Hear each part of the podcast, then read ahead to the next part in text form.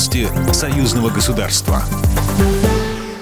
Здравствуйте, в студии Екатерина Шевцова. Беларусь нацелена развивать сотрудничество с Россией в сфере образования. Об этом заявил глава Минобразования Беларуси Игорь Карпенко на встрече с министром науки и высшего образования России Валерием Фальковым. Министры обсудили перспективы взаимодействия вузов двух стран, а затем открыли Центр киберзона в Российском технологическом университете и встретились со студентами. Новый центр – площадка для проведения соревнований учащихся по различным дисциплинам. В нем уже состоялись несколько туров по киберспорту между российскими и белорусскими студентами. Игорь Карпенко отметил, что это мероприятие направлено на сплочение учащихся союзного государства. В свою очередь Валерий Фальков обозначил, что совместная работа Минобрнауки России и Беларуси продолжается.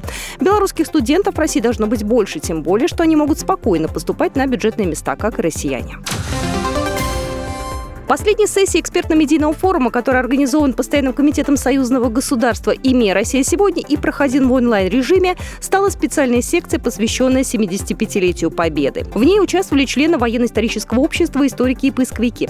Одной из обсуждаемых тем стала идея создания общедоступного ресурса с именами солдат и офицеров, участвовавших в боях под Оржевом. Более подробно об этом рассказала Виктория Петракова, заместитель директора Департамента науки и образования Российского военно-исторического общества.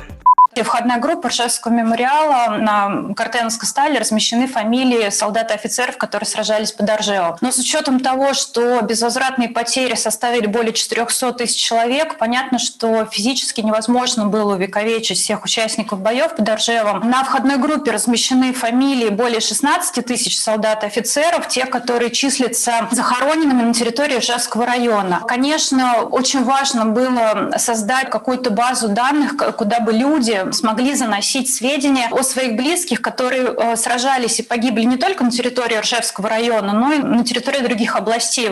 Такую базу данных создали в музейном центре Ржевского мемориала «Наша память». Чтобы увековечить имя солдата, нужно заполнить анкету на главном сайте мемориала. Минэнерго Республики Беларусь уведомила о том, что первый энергоблок атомной электростанции в Островце снова включен в сеть. Об этом сообщили в пресс-службе ведомства. Сейчас реактор работает на мощности 40% от номинальной. Специалисты продолжают испытывать системы и оборудование. 9 ноября, через день после запуска станции, по сообщению пресс-службы Минэнерго, возникла необходимость замены отдельного электротехнического измерительного оборудования. Программа произведена по заказу телерадиовещательной организации Союзного государства. По вопросу размещения рекламы на телеканале «Белрос» звоните по телефону в России 495 637 65 22. В Беларуси плюс 375 44 759 37 76. Новости Союзного государства.